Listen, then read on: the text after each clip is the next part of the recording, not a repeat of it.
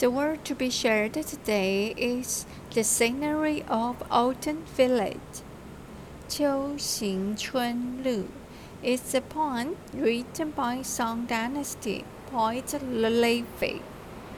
The poem describes a small village passing through the countryside during the autumn season. What the poem sees and feels depicts the rustic free leisurely and beautiful rural scenery. The poem is refreshing and lovely, implied and timeless, showing the poet's love the natural scenery of the countryside and pursue freedom, leisure, and harmony life. The creative of the idea of this work comes from the poem.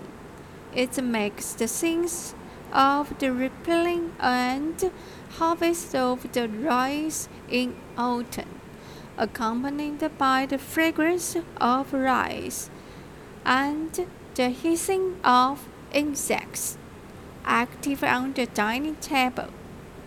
The moon rises up after sunset and turns into a table wheel. Dinner t- placed on the table, the rice becomes a small dish and the grasshopper becomes a chopstick rest.